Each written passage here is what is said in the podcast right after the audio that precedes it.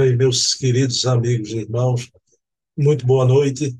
Estamos aqui, como acontece todo o primeiro sábado do mês, o programa Leon Denis, o apóstolo do Espiritismo, sempre na companhia de Charles Henri Kemp, presidente da Federação Espírita Francesa, que vem aqui conversar conosco sobre a vida e a obra de Leon Denis.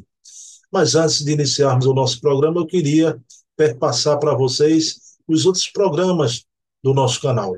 São quatro programas semanais e quatro programas mensais. Esses programas mensais só acontecem aos sábados.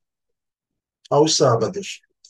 Todos os programas, os semanais e os mensais, todos eles no meu canal. Quem quiser ver no primeiro momento, sempre às 20 horas. Sempre às 20 horas. Então, neste domingo, teremos o programa Bezerra de Menezes, o Kardec brasileiro, conversando aqui com Luciano Clay, historiador e biógrafo de Bezerra, sobre a memória e a história da vida, da obra do Dr. Bezerra de Menezes. Na terça-feira, temos o programa Hermínio C. Miranda, o grande escriba, conversando aqui com Ana Maria Miranda, filha do professor Hermínio, sobre a vida e a obra do pai, um programa também de memória de historiografia. Na quarta-feira, temos o programa Resenha Literária, com o pesquisador e documentarista espírita Silvio Mariano. É um programa sobre livros, à guisa de indicação. Trazemos aqui sempre duas obras e conversamos sobre seu conteúdo. Toda quinta-feira temos o programa O Metro que Melhor Mediu Kardec, sobre a vida e a obra de Herculano Pires. E sempre conversando aqui com a filha de Herculano, a educadora Heloísa Pires. É um programa sobre a memória e a historiografia da vida e da obra do grande filósofo espírita brasileiro, Herculano Pires. Esses são os programas semanais. Mas temos aos sábados, sempre aos sábados, os programas mensais.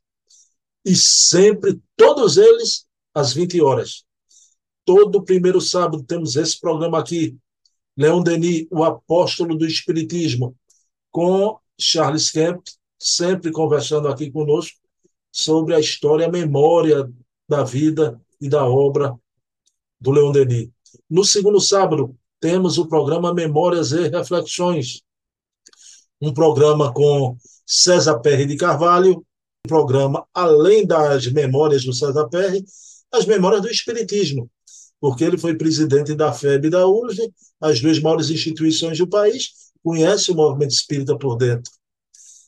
No terceiro sábado, temos o programa Portfólio Fontes Primárias, com o querido Adair Ribeiro, curador do Museu Acol, Allan Kardec.online, que traz aqui fontes primárias do alvorecer do Espiritismo em França. O Adair é quem mais possui documentos dos pródromos do Espiritismo, com a letra de Kardec, de Amélie Boudet, dos médios de Kardec. É um programa sensacional. No quarto sábado, temos o programa O Eco da Imprensa Espírita, com acento no E e com CH, porque o patrono desse nosso programa é Luiz Olímpio Teles de Menezes, que criou o primeiro órgão da imprensa espírita no Brasil, o Eco da Além Túmulo, com acento no E e CH, mantemos a grafia. Luiz Olímpio Teles de Menezes, que é o pai da imprensa espírita no Brasil.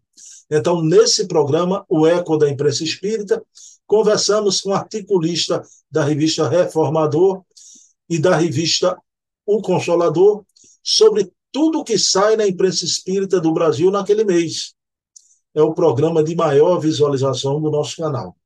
Então, oito programas à disposição de vocês, todos eles sobre a história e a memória do Espiritismo. É um esforço gigante, mas que vale muito a pena.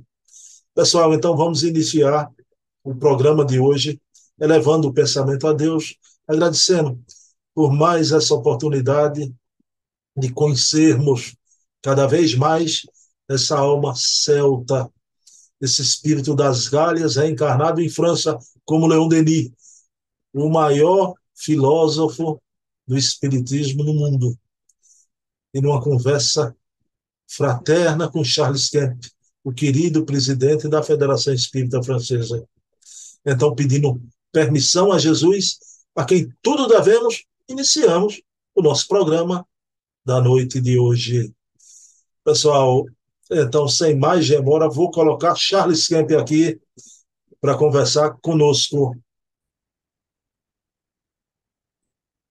Bem, meus queridos amigos e irmãos, como eu falei, já estamos aqui com Charles Henrique Kemp para mais um programaço Leon Denis, o apóstolo do Espiritismo.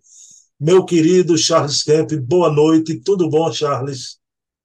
Boa noite, Bruno. Tudo bem, graças a Deus. Bom dia, boa tarde, boa noite também a todos os ouvintes, né, onde quer que fossem, lá no, no, no nosso querido planeta, né, na nossa mãe Terra imensa satisfação, agra imensamente agradecido também por essa oportunidade de estarmos novamente juntos. É, é, importante o bom dia, boa tarde, boa noite, que eu noto, Charles, que a maioria do pessoal que vê o programa não vê na noite de sábado, vê depois, vê no domingo. É. Dos outros... para, nós, né, 20 horas fica cedo de madrugada aqui, né? Fica é. uma hora já, né? França. Charles Kemp, alguma novidade do movimento espírita francês? Olha, houve recentemente um encontro, né, de, de, entre vários dirigentes históricos, assim, né, uh, que, que ocorreu na semana passada, fim de semana passado, né, e é bom, né, porque depois de, de, de tantos anos, né, depois da pandemia, né, que se perderam um pouco os contatos, isso foi a oportunidade de a gente uh, uh, reater os, os, laços, né, e colocar um pouco, né, as, as, as trocas em dia, né. E vamos ver, né, o intuito sempre é continuar vendo o que a gente pode fazer de melhor, né, para difusão dessa doutrina consoladora por aqui, né. E a gente está de mãos dadas, né, França, Bélgica, né, agora com com essa facilidade de comunicação que a gente tem, né, uh, a gente vai mais e mais trabalhando juntos, né, no, no na francofonia, né, que a gente tem uh, um organismo, né, chamado Movimento Espírita Francófono. Que bom, que bom. Charles então vamos é, prosseguindo, né, no nosso programa, que aqui traz a essência da pesquisa do Gaston Luz. Meu querido Charles Kemp, hoje a gente vai entrar já em cheio o Leon Denis como um grande propagador do espiritismo, bastante jovem ainda, Charles, em 31 de março de 1881. Denis se encontra nessa época com 35 anos de idade, né? Então Isso. ele é destacado para proferir a homenagem no túmulo de Allan Kardec, no Père Lachaise. Eu pergunto ao querido Charles Kemp. Duas perguntas, uma só, Charles. Esses encontros em homenagem no túmulo de Kardec eram encontros anuais.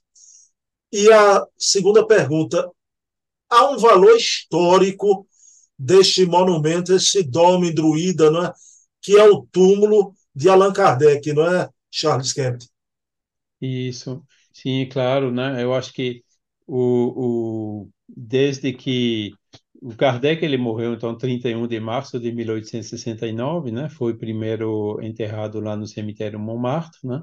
Depois decidiram construir esse monumento, né? Esse dolmen no, no cemitério Père Lachaise, né? Que hoje passear no Père Lachaise a gente parece mais num jardim do que num cemitério, né? Um lugar realmente muito bonito em Paris, né?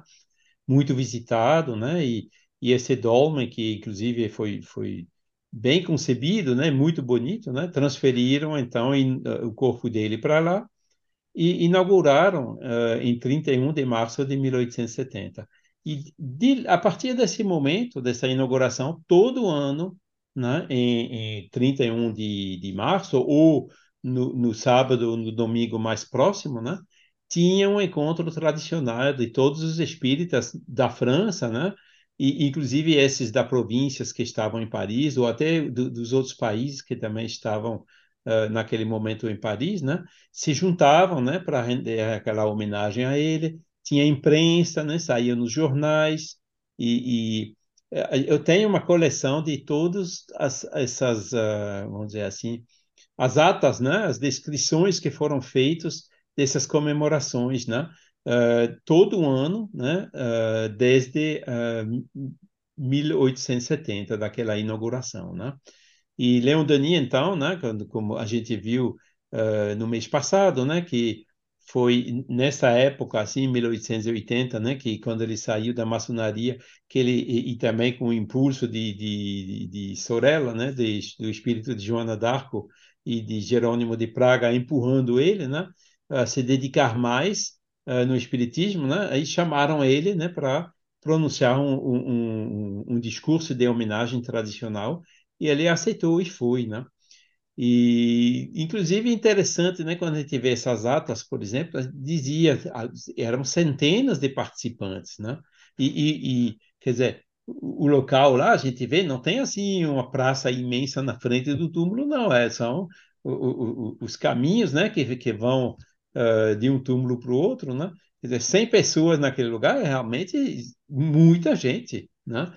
E, e, e, a gente pode acompanhar a, a, frequentação dessas comemorações ao longo dos anos, né? Inclusive, a gente viu, né? Foi subindo, né? E quando houve esse problema do processo Buguet, né? O processo dos espíritas deu uma queda, mas logo depois voltou a subir, né? Em 1881, já era vários anos depois, eram também várias centenas de pessoas reunidas, né? e principalmente, né, Leon Denis, né, começou a, começava a brilhar, né, pela oratória, né, foi ali que o movimento espírita, né, que descobriu ele, né, porque uh, 35 anos era, de uma certa maneira, os primeiros passos dele, né, assim, mais publicamente dentro do movimento espírita. Charles, e esse túmulo hoje é fato, né? É, faz parte da história do movimento espírita, não é? Isso, isso. Inclusive, ele foi. Uh, pessoas colocaram uma bomba, parece que foi nos anos 1980, né? E uh, o prefeito de Paris, que naquela época era Chirac, né? O Roger Pérez, né? Uh, agiram e, e, a prefeitura se engajou, né? Que ela é proprietária do túmulo, né? A restaurar completamente o monumento, né? Porque é realmente um monumento de Paris é o túmulo dos mais visitados lá do cemitério Père Lachaise. Então, para a cidade de Paris é importante, né? E desde 2005, né, quando foi inaugurado o, um segundo monumento em homenagem a Kardec, desta vez do Nascimento, lá em Lyon, Rue Salat, os, os vice-prefeitos de, de, de Lyon que estavam lá também nos explicaram. Para eles é importante homenagear essas personagens uh, conhecidas, né, ligadas ao histórico da cidade de Lyon, né? Independentemente de ser espírita ou não, né? É uma personagem uh, famosa, né? Então a prefeitura de Lyon aceitou colocar esse, esse monumento lá em Lyon também, né? Que é o segundo, né? Depois do túmulo no Père Lachaise e vai fazendo manutenção cada vez que está pichado, sujo, coisa assim, eles vão lá e limpam, né? Faz parte do patrimônio de Paris, né, o Dolmen, e uh, de Lyon, aquele uh, menhir, né, que tem lá uh, na Rue Salat. Bom, Charles, um ano depois, dezembro de 1882, Leon Denis toma parte da preparação do Congresso que iria resultar na fundação da Sociedade de Estudos Espíritas. Mas eu lhe pergunto, Charles Kemp, o Gaston Luche, na sua pesquisa, chama Sociedade de Estudos Espíritas, mas, Charles, não seria, na verdade, a criação da União Espírita Francesa? Sim, exatamente isso, né? Pode, pode ser até que o nome não tenha sido definido ainda, né? Uh, um pouco antes de dezembro, né? Uh, era um movimento, né, que existia a Sociedade pela continuação das obras de Allan Kardec, né, cujo gerente era Lemarie, né, e entre os sócios tinha Amélie Boudet, que ainda estava viva naquele, naquele momento, né, ela só desencarnou em janeiro do ano seguinte, 1883, né, ela acompanhou esses passos de formação, né, dessa, que, que, que, que em dezembro, né, já tinha sido definido o nome de União Espírita Francesa, né? Uh, e, e, o Le Marie, né, ele estava lá, uh, parte desse movimento, né, em setembro, pouco antes, né, inclusive ele visitou a Bélgica também naquele ano, né, e na Bélgica eles tinham acabado de fundar uma União Espírita Belga, né, e tinha uma, uma, um organismo federativo na Bélgica, mas na França não tinha, né, já que a Sociedade Parisiense de Estudos Espíritas, né, que tinha sido fundada por Allan Kardec em 1 de abril de 1858, né? Eh, ela ainda existia naquele ano, né? mas desviou, né? não, não, não, não, se, não, não ficou mais espírita. Inclusive, os próprios Delane, né? que eram sócios, uh, acabaram saindo né? quando viram que o rumo mudou e pouco tempo depois ela desapareceu. Né? Então, na França, realmente faltava um organismo federativo e é isso que uh, eles estavam fundando, né? Com a participação uh, ativa do Leon Denis, né, que vinha de Tours para Paris participar dessas reuniões, né? Entre os outros que estavam trabalhando uh, fortemente nisso, né, tinha o, o Gabriel, o Alexandre Delanne, né, o, o, pai do Gabriel, o Gabriel também, né, que era jovem ainda naquela época, né? E uh, outros irmãos, né, como o Chéniaud, como e, e o Le Marie, nessa reunião de dezembro, ele já tinha pulado fora, né? Ele ele começou, né? Uh, ele era um dos atores principais nos primeiros passos, mas depois ele pulou fora, porque eu acho que uma coisa que ele não gostou é que uh, o pessoal se reunindo lá, aquele grupo, né? Queria fundar um jornal.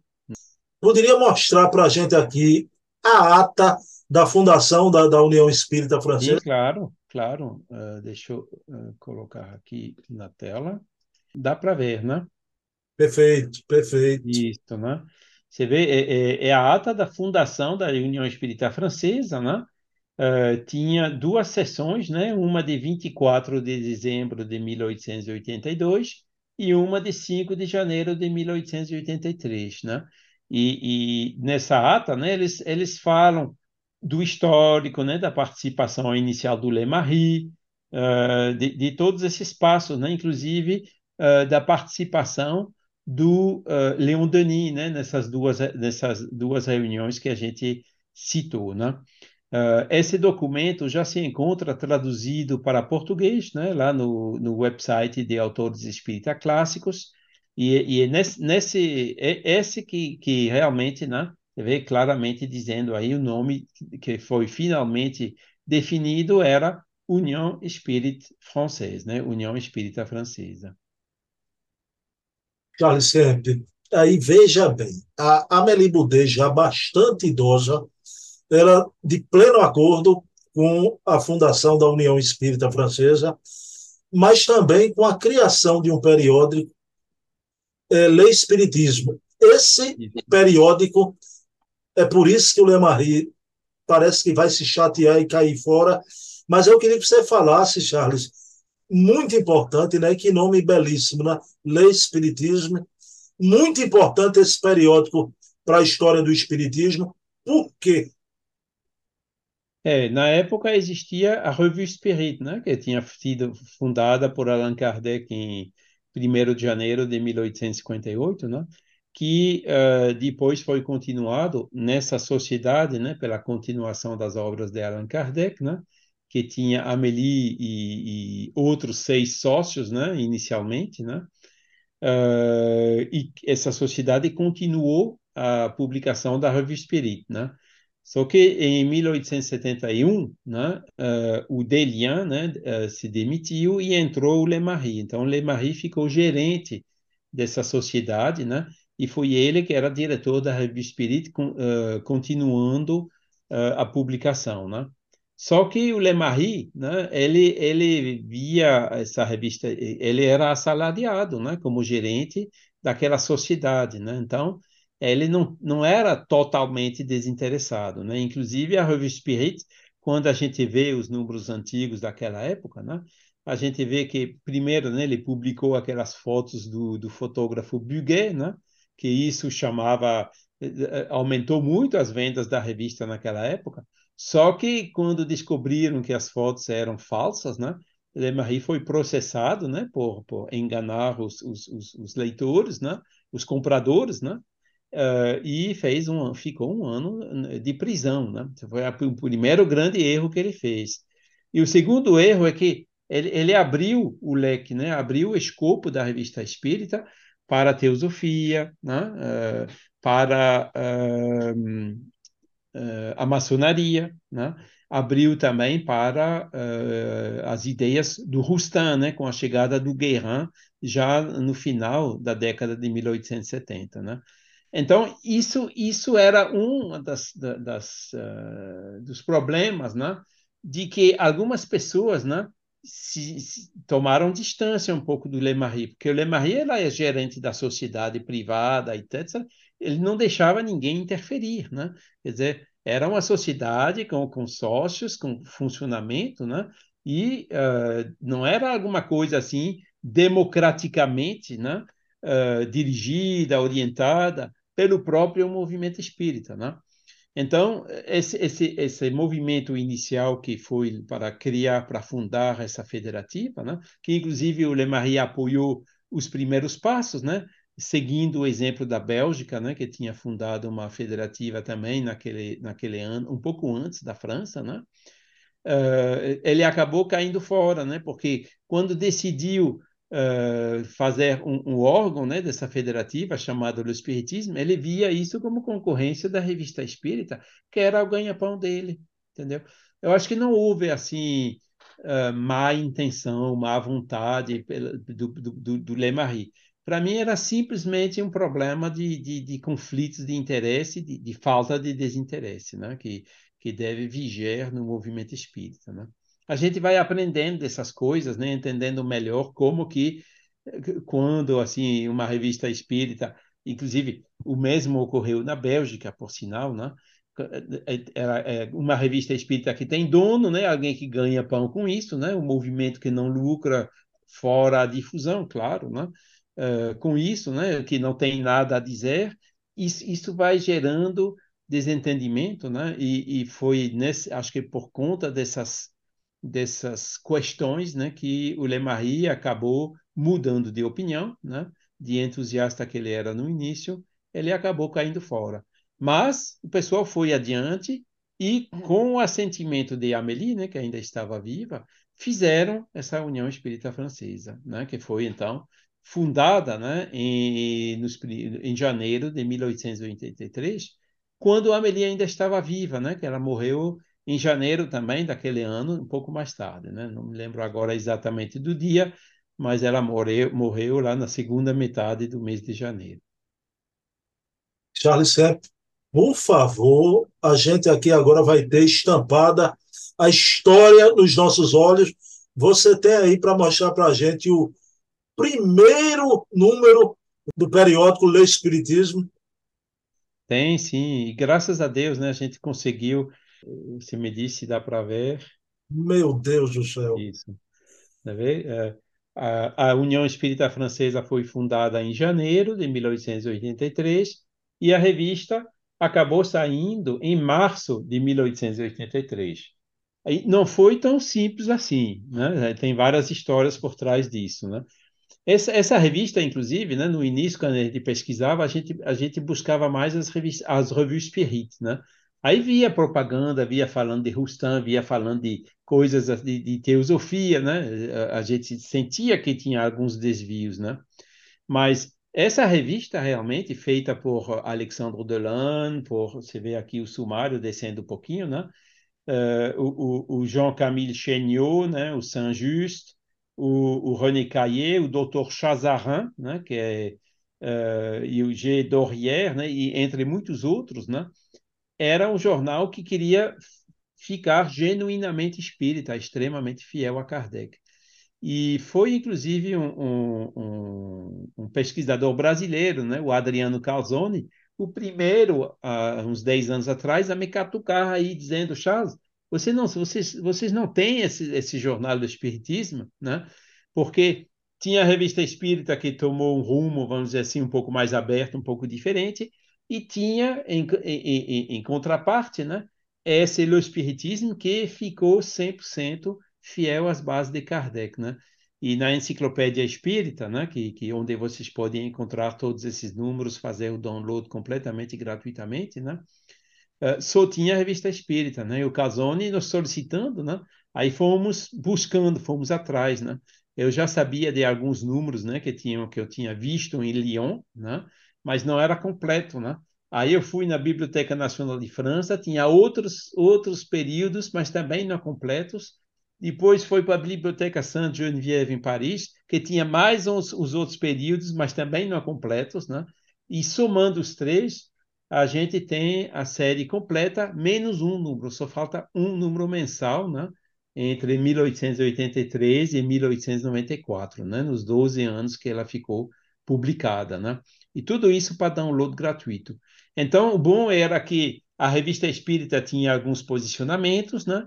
E esse Espiritismo tinha eh, outro posicionamento. Então, se a gente quer ter a ideia completa do movimento espírita na época, é fundamental também ter essa revista, porque aí a gente não vê só um lado da moeda, a gente vê também o outro lado da moeda, entendeu?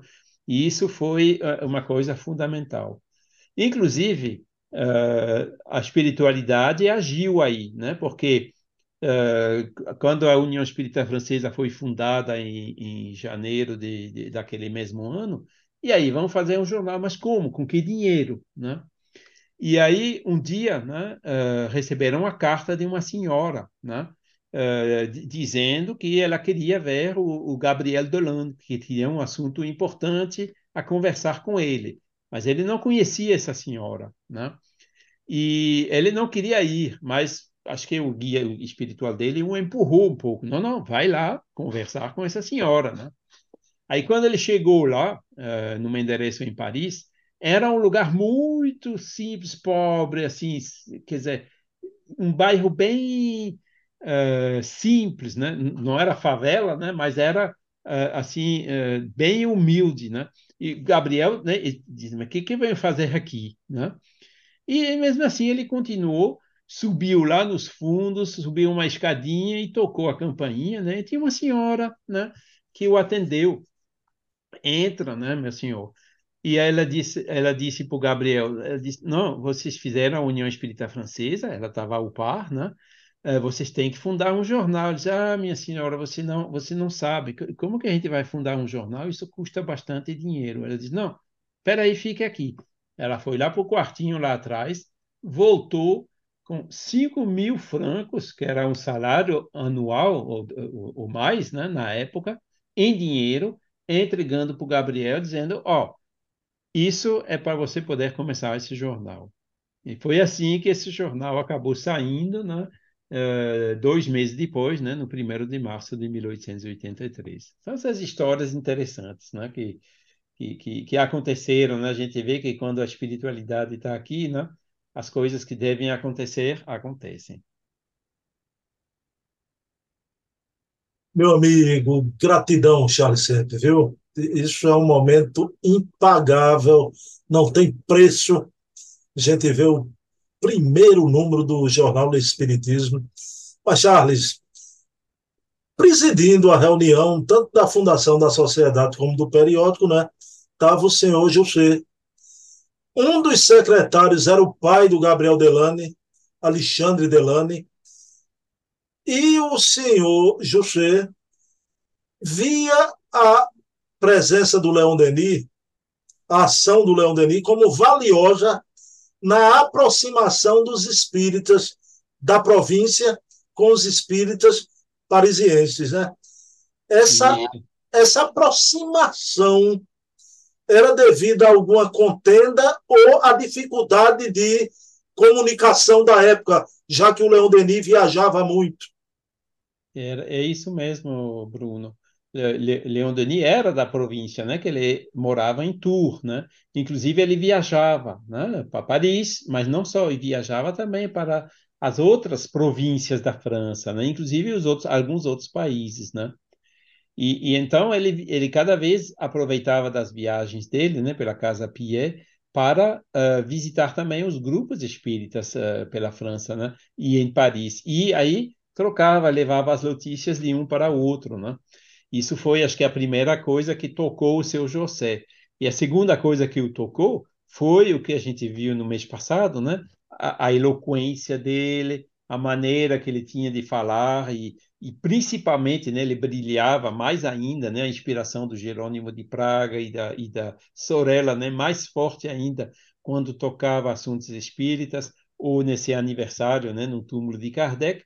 Foi ali que o pessoal de Paris descobriram, né, uh, essas, descobriram as qualidades de Leon Denis, né, 35 anos, né, ele tinha pouco envolvimento no movimento espírita ainda na época, né? E a partir desse momento, né, só foi crescendo, crescendo, crescendo, né? Até 1889, né, quando houve um congresso em Paris, mas isso acho que a gente vai tocar numa das próximas emissões, né? Mas foi realmente nessa época de, no início da década de 1880 que ele se tornou mais conhecido, né? Escrevendo artigos para as revistas, e também, de vez em quando, fazendo discursos e dando conferências, né? E servindo, então, né, de elo, né, eh, de vetor né, entre a província e a capital. Charles, você se referiu aí, não é, que a plateia realmente estava extasiada, né? Presa à voz de Leon Denis, ao calor da inspiração e eloquência, né, do eminente palestrante mas na primavera seguinte, Charles Kemp, o Leon Denis já velho, no fim da vida, sua última obra será O Gênio Céltico e o Mundo Invisível. Né? Isso. Mas aí, já nesse momento, no início, ele vai proferir a palestra O Gênio da Gália. Né? Então, servindo-se de historiadores por várias cidades da França, desde o início, as Gálias, né? o espírito celta já envolvia a alma de Leon Denis, verdadeiramente um celta reencarnado, né? Isso, um celta reencarnado, né? Um ponto em comum com o próprio codificador, né? Que também era um druida reencarnado, né? E esse, essa questão, né, da, da, da né? Como a gente vê na obra que você citou, né? A última que ele escreveu, onde ele descreve bem em detalhes o porquê, o como e tudo mais, né? naquela época também historiadores conhecidos, né, como Henri Martin, Edgar Quinet, Jean Reynaud, uh, uh, foram, né, uh, chegaram até os arquivos, as informações sobre o celtismo, né, e escreveram livros históricos que serviram então, né, de fonte para Leon Denis se inteirar, né, dessa cultura celta, né, e depois intimamente, né, se reconhecer nessa própria cultura, né, pela existência passada que ele tinha, né? e vendo também algumas características dessa cultura celta, né?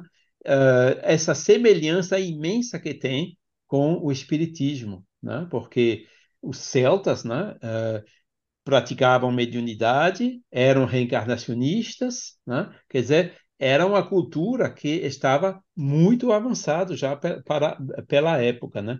E então foi isso que motivou Leon Denis a elaborar uma conferência, né, que ele intitulou O Gênio da, da, da, da Gaula, né, da, dos gauleses, uh, que ele fez, então, em várias cidades, como você falou. Né? Eram cidades ali da região centro-oeste da França, né? Uh, de, entre Nantes, Tours e aquelas cidades vizinhas, né? E, e nisso também, né? Uh, as, era, ele era mais e mais conhecida, né? Enchia salas, Uh, tinha muitos artigos nos jornais, né, elogiando as conferências que ele dava. Tudo isso ajudou né, uh, ao, a, ao fato de Leon Denis se tornar mais e mais conhecido, particularmente no movimento espírita. O Charles Kemp, veja bem, os dirigentes do movimento espírita daquela época, né, claro, compreensivelmente, queriam contar com um orador daquela envergadura, não é? Claro. Mas o PR Guetan Lemarri, o, o Charles, sempre a impressão que o Lemarri me passa nesse aspecto, né? A gente sabe dos defeitos de Lemarri mais para frente, mas ele era um entusiasta, né? Então ele fica com pressa de manter contato com o Leon Denis, querendo contar com o Leon Denis para uma ação conjunta, né? Já que os dirigentes viam, vislumbravam no Denis, não é? um orador daquela envergadura, o Perguetan. Lemarie tinha pressa que ele viesse logo e entrasse naquela ação com todos ali, não é? Claro, eles estavam procurando por palestrantes, né? estavam procurando por pessoas podendo fazer esse trabalho de divulgação, né? E viram no Leon Denis, né? Tanto na eloquência como no conteúdo, né? Uma pessoa extremamente séria e conceituada, né? Que podia ser muito preciosa, né? Uh, naquela altura. E por isso que uh, o Le Marie foi atrás dele, mas não só, né? Uh, Leon Denis deu de, logo, logo conferências também na Bélgica e outros países, outras cidades, né? Quer dizer, todos eles, depois, quando ele se tornou conhecidos, o convidavam né, para vir dar palestras, porque sabiam né, que eu faço um paralelo um pouco com o Divaldo, né? Quando o Divaldo vai para uma cidade dar uma conferência, não precisa fazer muita propaganda, não, que as, as salas enchem, né? E, e, essa eloquência que o Divaldo tem, né? É pena que a gente não tem gravação né, de, de, de uma conferência do Leon Denis, mas eu acho que devia ter sido assim bastante semelhante né, em termos de, de, da eloquência, a maneira de falar, de passar as mensagens, as imagens que ele usava, etc. Né? E, e também não precisava fazer muita propaganda, não, que as salas enchiam uh, no instante. Né? E, e, claro, então, que o Lemarie ele foi atrás, né? Porque uh, o Lemarie tinha sempre essa. Quer dizer, como eu disse, né? A, a eu acho que o Lemarie nunca teve com má vontade, né? Ele, ele faltou de cuidado, né? Na história do Buguet também, nesse problema de, de falta de desinteresse, né? Mas ele era sinceramente espírita e sinceramente kardecista, entendeu? Mesmo que depois abria o leque para outras correntes, como a teosofia e tudo mais, né? Mas aquilo era por, por, pela falta de desinteresse, né? Para aumentar a venda da revista espírita, né? E aumentar também pela, pela mesma intenção, né? Pela mesma ação, uh, a divulgação das ideias espíritas, né? Que a revista espírita continha ainda, né? uh, para uh, outros meios, né, para um público mais largo.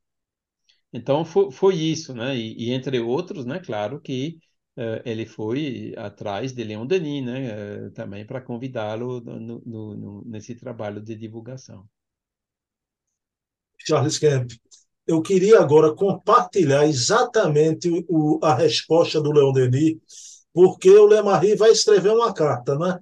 Para que o Leon Denis eh, se somasse ali ao pessoal, mas a resposta do Leon Denis me surpreende, porque ele era um jovem e, e ele muito ponderado, mas firme, vai dar uma resposta ao, ao Lemarie, só que dentro dessa resposta tem um aspecto do desinteresse, do cuidado com dar de graça o que de graça recebesse, me chamou muita atenção eu vou compartilhar aqui, viu, Charles? E, do Leon Denis, né, com 36 anos, né, quando ele se engajava a fazer alguma coisa, né, ele cumpria.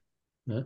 Por isso que ele se, só se engajava com muito cuidado, né, porque eu acho que o que teria sido terrível para o Leon Denis, né, prometer alguma coisa que ele não podia depois cumprir. Né? Bom, eu vou colocar a carta aqui, eu vou ler breve, não é? mas eu não tenho ela decorada, então vamos colocar a carta aqui, que é de uma beleza e de uma importância. Pronto, Charles Kemp. O Lemarie escrevia a Leon Denis a 31 de maio, assegurando-lhe seu inteiro devotamento à obra kardecista. O senhor Jean Guerin, de Bordeaux, o nosso amigo Lessard, de Le Mans, e esse seu servidor pensam justamente que você deve nos ajudar em todas as iniciativas a favor do Espiritismo. Pessoalmente, creio que você tem uma missão a preencher, que os jovens devem ter a oportunidade de demonstrar sua boa vontade. E você, meu amigo, é um homem de boa vontade. Elogiou, né? Elogiou, mas Leon Denis lhe respondeu da forma mais clara e firme. Vejam bem, Chu, 13 de junho de 1883. Caro senhor irmão em crença, no retorno de minha viagem, encontrei sua carta de 31 de maio. Também meu pai me deu conhecimento de sua visita e das amáveis propostas que fez para mim.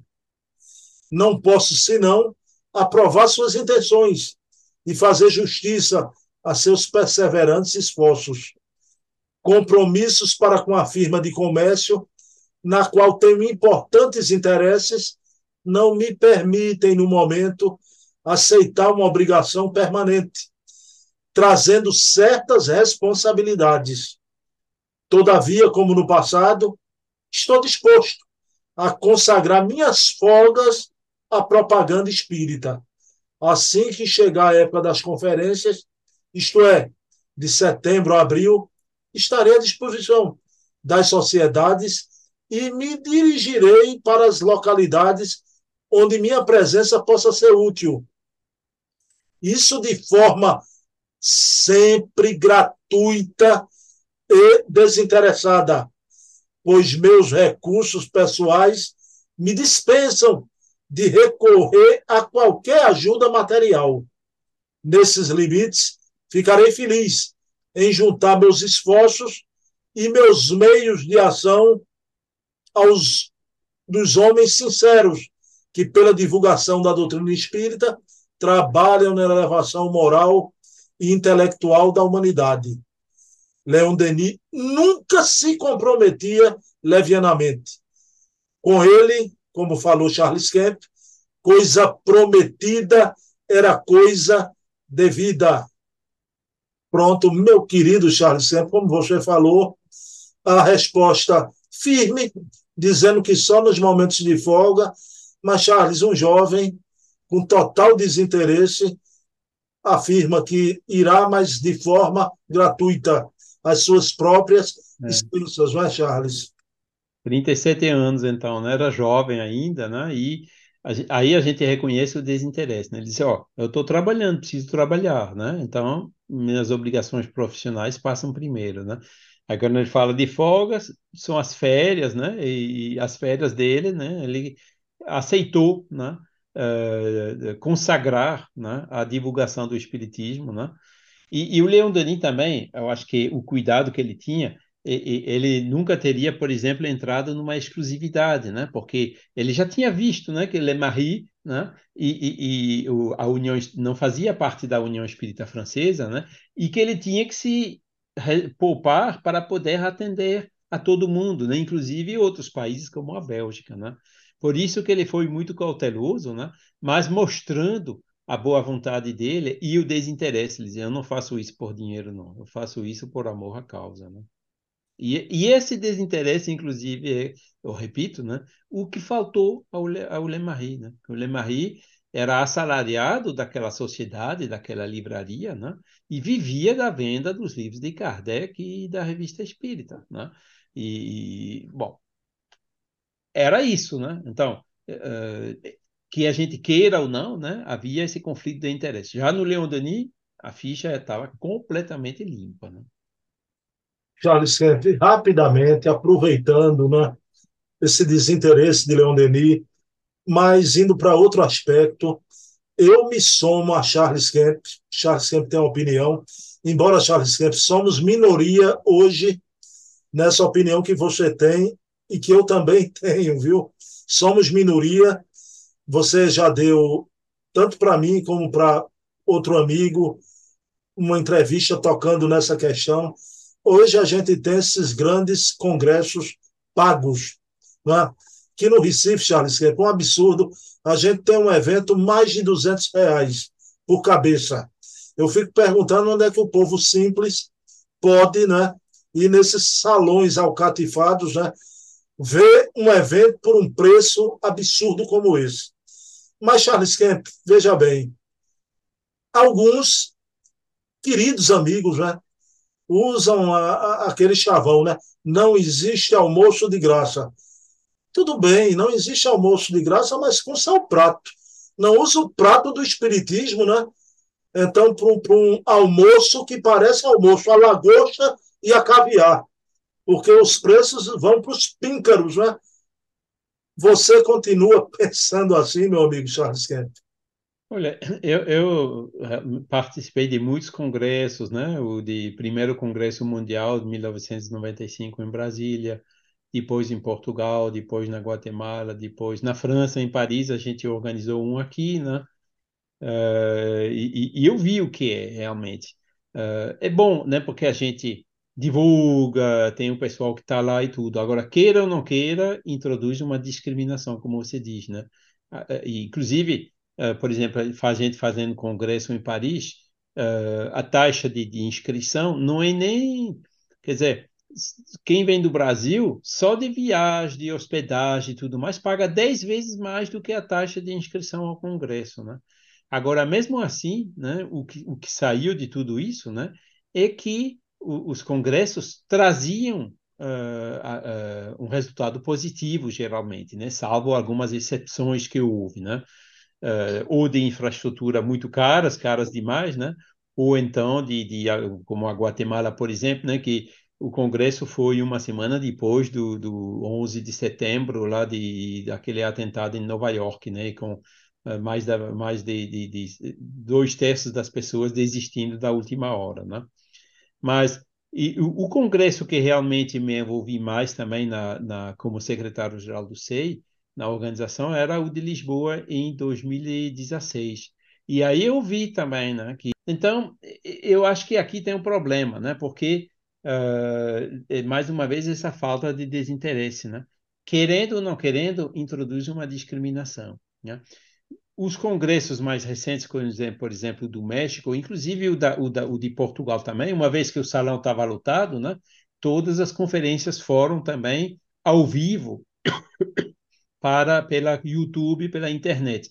Aí já reduz aquela discriminação, né? Porque uh, a pessoa mais humilde que não tem dinheiro para viajar pode ir lá no centro espírita, onde eles podem colocar uma tela, uma conexãozinha à internet e assistir algumas coisas pelo menos à distância, né? Mas assim mesmo eu vi que uh, é, é, é, por que, que as pessoas queriam fazer congressos é porque trazia dinheiro, não era para divulgação do espiritismo, né? E inclusive tem outro problema que, que eu me dei conta naquela hora, né? Tem os franceses, né, que foram lá para Portugal. Né? E, e, quando um ano depois, depois eu encontrei com vários deles, perguntei, e aí, como que foi o congresso? Vocês gostaram? A resposta deles foi: não, nos não gostaram. Por dois motivos. Primeiro motivo era que as conferências eram muito de um nível muito elevado demais, que eles não compreendiam, né? elitista. Né? E a segundo, o segundo motivo é que uh, em português ou espanhol, portunhol, tudo bem, né? Agora, o coitado do francês que não entende nem espanhol nem, nem, nem português, a, a, as, as condições das traduções eram não eram lá satisfatórias, né? Então, por esses dois motivos, eles não foram, né? E, e, eu acho que até teria um terceiro, né? Que uh, a maneira de você divulgar o espiritismo uh, nos países latino-americanos e a maneira que tem de, de, de divulgar nos países europeus, principalmente anglo-saxões, não é a mesma. E foi ali que a ficha caiu e disse: não, não pode, a gente não pode continuar desse jeito, a gente tem que achar uma, uma outra maneira de fazer, né? No intervalo, né, entrou a pandemia, né? Aí esquecia, né? O Congresso não podia mais, né? E inclusive o Congresso Espírita Mundial que era programado para a, a França em 2022, eu preciso pensar porque eu não participei desse de é, é o, único que não participei dos congressos mundiais, né? Uh, ele realmente Uh, foi, decidiram fazer virtual, porque um ano antes ainda estava com restrições de viagem e tudo mais, né? Não foi possível, né? E aí já, já não tinha mais esse, esse interesse financeiro, né? E o que eu vi é que muitas pessoas que estavam motivadas principalmente pelo, pelo, pelo justamente pelo aspecto financeiro, mesmo que não seja nos bolsos pessoais deles, que seja para o movimento espírita, né? deixaram de se interessar pelos congressos, né? E, uhum. e, então isso mostra que a gente precisa realmente repensar, né? Tomar exemplo em Leon Denis, né? Do desinteresse dele nas conferências, né? E uh, ver como que a gente pode fazer uh, essa divulgação, né? Uh, sem a gente ter os inconvenientes que eu acabei de citar. O, o Charles, parabéns. Eu penso em totum como você. Agora, aqui no Brasil é pior, você se referia apenas aos congressos. Aqui, qualquer evento mequetrefe é um valor exorbitante hoje. Do Oiapoque ao Chuí do país, e o pior, sempre com aqueles oito, dez palestrantes. Todos os eventos são os mesmos, né? não se abre nem para uma oportunidade para surgir novas lideranças, novos expositores. Há dez anos é aqueles mesmos, que eu não preciso falar o nome aqui, que todo mundo sabe, né? O, uh, Bruno, Jesus ele não cobrava, né? Ele estava lá em cima da pedra, à beira do lago, no monte, não sei aonde. Né? Inclusive até a multiplicação dos pães, até a comida era de graça naquela época, né? Então a gente precisa repensar, né? Os apóstolos de Jesus, né, também não cobravam lá nas catacumbas de Roma, né? A gente precisa pensar em maneiras mais simples, né, para a gente não se tornar materialmente dependente de tudo isso, né? Além do, do fato que hoje, mesmo que não tenha mais pandemia, né, tem o aquecimento climático, né? Uh, um passageiro que atravessa o Atlântico para cá e para lá coloca uma tonelada de dióxido de carbono na atmosfera. Né? Até por motivos ecológicos, é bom a gente repensar né, esses grandes eventos assim, porque, na minha, no meu ponto de vista, não são sustentáveis. A gente precisa ir para coisas muito mais simples. Bom, Charles, finalizando, eu deixei para o momento final né, uma expressão linda do, do, da missão de Leon Denis. Charles ele vai proferir palestras, continuar em, em, em vários pontos da França, mas ele vai fincar duas estacas né, no Ocidente, que é a doutrina de Allan Kardec, que terá como ponto central o ideal celta tocado pela graça cristã.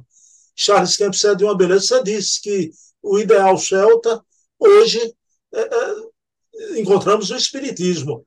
Mas essa colocação do ideal celta tocado pela graça cristã é muito bela, né? O que é que Charles Kemp acha disso?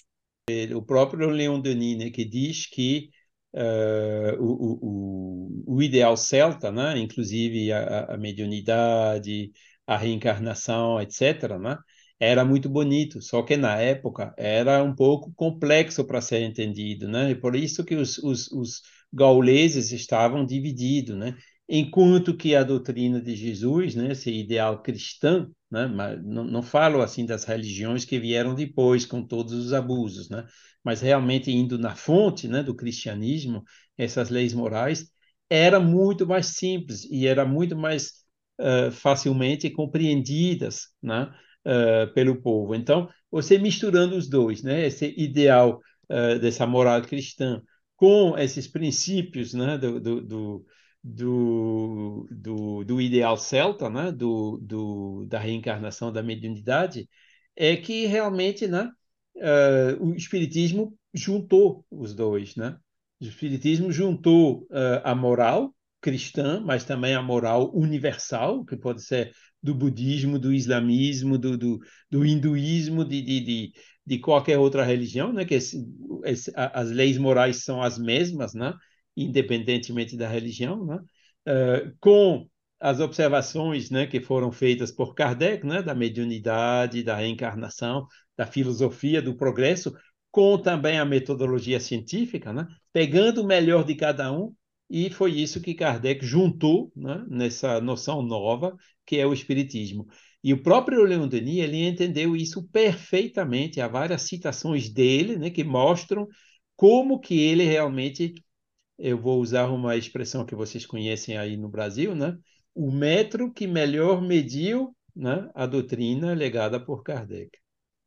Acho que o Emmanuel usa isso pelo, pelo, do Herculano Pires, né? Isso. Bom, Charles, para encerrar, eu vou fazer uma auto-pergunta, tá? Uma pergunta para mim mesmo, de Bruno para Bruno, né? Será se o Charles Kemp também é uma alma celta reencarnado novamente, né? Eu só vou responder assim: não sei, mas que é possível, é bem possível, perfeitamente possível. Mas. É. Mas aí eu faço a ressalva, né? Kardec era espírito evoluído na época dos druidas, eh, dos, dos celtas era druida, né? O Leon Denis, né, que era uma alma evoluída também, mas talvez não no nível de Kardec, né?